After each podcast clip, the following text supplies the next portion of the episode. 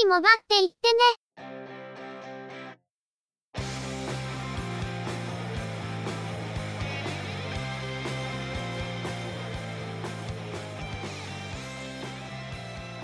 通信業界、モバイル、IT に関するニュースや話題を取り上げ、中の人が意見を述べたり、製品レビューまがいのことをしたり、様々な体験について、ご紹介していくポッドキャストです。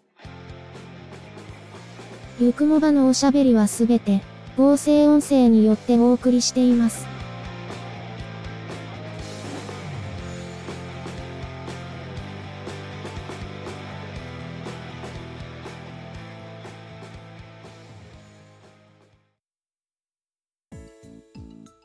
ゆくもば、第132.5回です。お届けいたしますのは、ネタを探してくるのが、中の人。そのネタをお話しするのは、佐藤ささらと、鈴木つづみです。ところで、今回本当に追放会にしなきゃいけなかったのかな。ニュースは残り一つで、お聞きの皆様もご想像の通りあれなんですけど、長いんですよね。と、いうことなので、早速続きに行きましょう。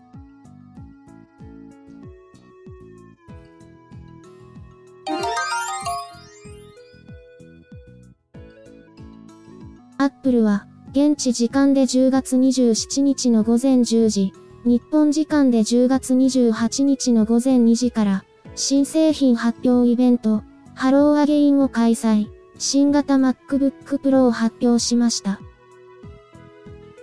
ディスプレイサイズは13インチと15インチ、従来より薄型、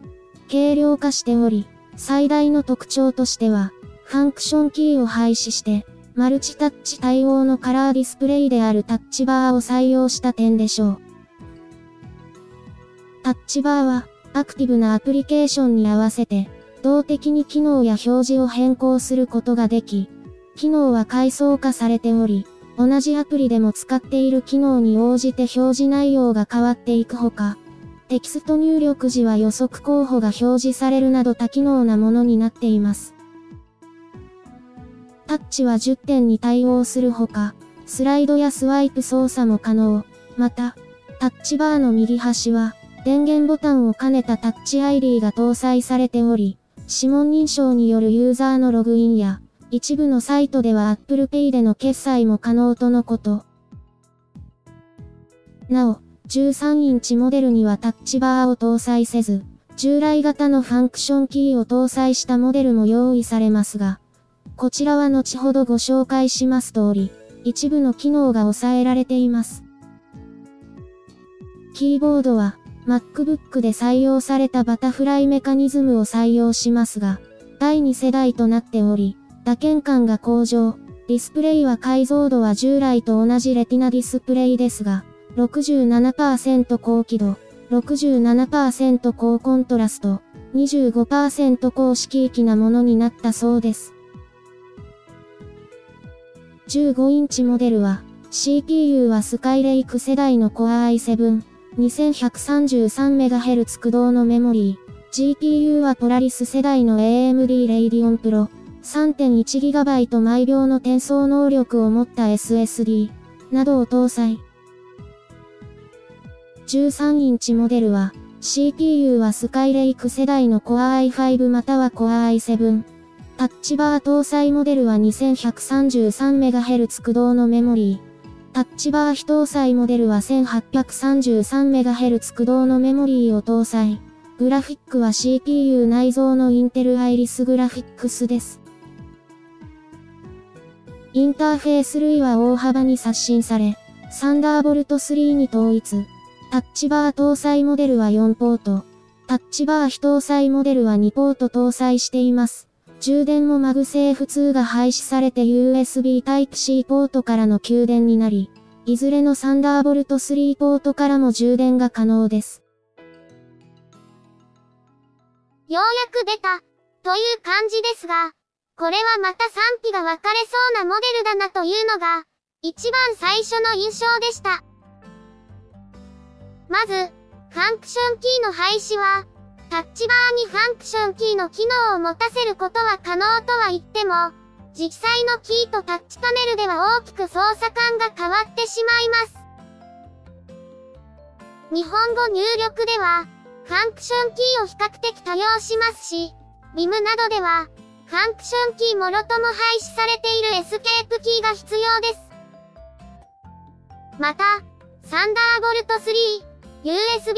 Type-C のポートが、タッチバー非搭載モデルでは2つに減らされるというのは、まあ仕方ないかもしれないんですが、せめて、両サイドに1つずつにして欲しかったなと。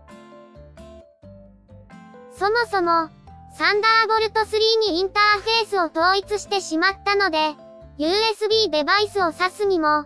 既存のデバイスを使うにはいちいち変換ケーブルが必要になってしまいました。そして気がつけば、HDMI ポートも、SD カードスロットもありません。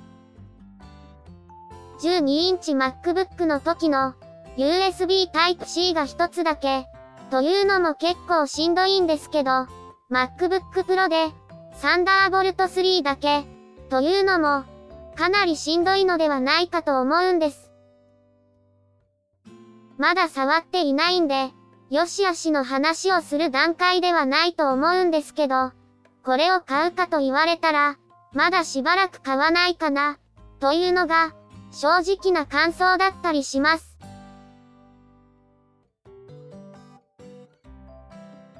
今回のニュースは以上です。さすがに3週連続で追捕会ともなると、中の人が物理的に死にかけてますね。中の人のことだから、物理的に死んでも、概念として生き残りそうであれだよね。最近、中の人に対して当たりがきついですね。まあ、さすがに散財が過ぎるからね。ここらで締めとかないと。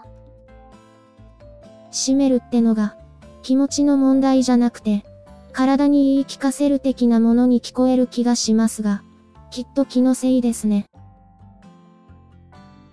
それはともかく、というか、関連してないわけじゃないんだけど、27日に、ゲーミングの音が到着して、受け取ってきたんだよね。第132回の冒頭でお話ししたように、早速開封動画をアップしていますね。今回、ニュースのところまでは新しいゲーミングノートで編集をしてるんだけど、音源として出力するのは、今までの環境とあまりスピードが変わらない感じなんですよね。編集中の動作はスムーズなんですけど、逆にスムーズすぎて、タイムラインの調整が逆にやりにくいように感じたりもしています。しかし、使っていて一番気になるのは、やはり懸念していた通り、キーボードのレイアウトでしたね。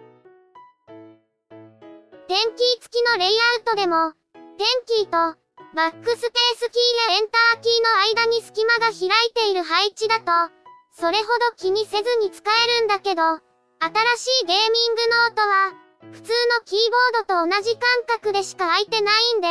バックスペースキーを押そうとして、ナムロックキーを押してしまうのが頻発してるんだよね。このあたりは、プリインストールされているアプリでどうにかできないか、というところですね。性能的な部分は、次回の動画でベンチマークテストをしてみるつもりなんで、そちらの結果をお楽しみに。って感じだね。ぶっちゃけたところ、MSI のゲーミングノートの方が、色々といいんじゃねえの？という、割と当たり前の結果が中の人の脳裏をよぎっているところですが、それは考えたら負けです。さて、新型 MacBook Pro、おおむねの所見は、先ほどニュースのところでも述べているわけですが、時間もあるんで、もう少し突っ込んでみましょうか。まあ、タッチバーに関しては、まだ現物をちゃんと見ているわけでもないし、対応しているアプリがどんな機能を載せてくるのか、というのもはっきりと見えていない状態だから、これの良し悪しを言える状態ですらないと思うんだよね。ファンクションキーをタッチバーに変えたことを称賛するより、大事なのはタッチバーで何ができるのか、何をさせるのか、ということだと思うんで、タッチバーの良し悪しを語るには、時間が必要なんじゃないかなって。USB Type-C というか、サンダーボルト3にインターフェースが統合されてしまったのも、賛否が分かれるところですね。実際問題として、USB 3.0までと、USB Type-C を変換する USB ハブが一般的になったり、デバイス側で簡単に切り替えられるようになると、この問題は意外に早く慣れてしまうんじゃないかとは思うけど、最初しばらくは戸惑うだろうね。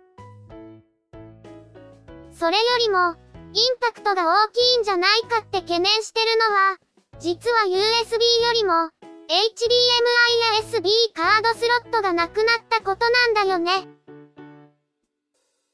ビジネスユースだと、ようやく VGA 端子を使う機会が減ってきて、HDMI に移行してきているタイミングですしね。USB メモリーを使えない機器、例えばデジカメからデータを持ってくるのも、SD カードを使うことが多いから、これも困った感じで、実はこれが、中の人がしばらく買い替えないだろうなって言ってる理由の一つではあるんだよね。あ、お金がないから、じゃなかったんですね。今使ってる MacBook Pro ミッド2014よりも軽い Mac なら欲しいとは思ってて、12インチ MacBook とか、MacBook Air は候補ではあるけど、SD カードスロットがあるから、MacBook Air の方がその意味では用途に合ってるんだよ。ただ、MacBook Air はレティナディスプレイじゃないから、そこで今回の MacBook Pro は期待してるってのがあったけど、内容を見てみたら、しばらく様子を見た方がいいかなって感じになっちゃったよね。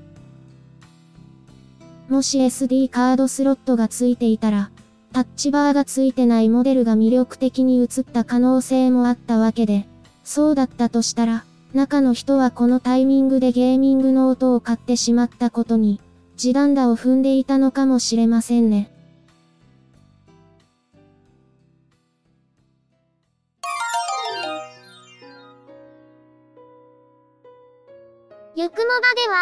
お聞きの皆様からの、ご意見、ご感想などのコメントをお待ちしています。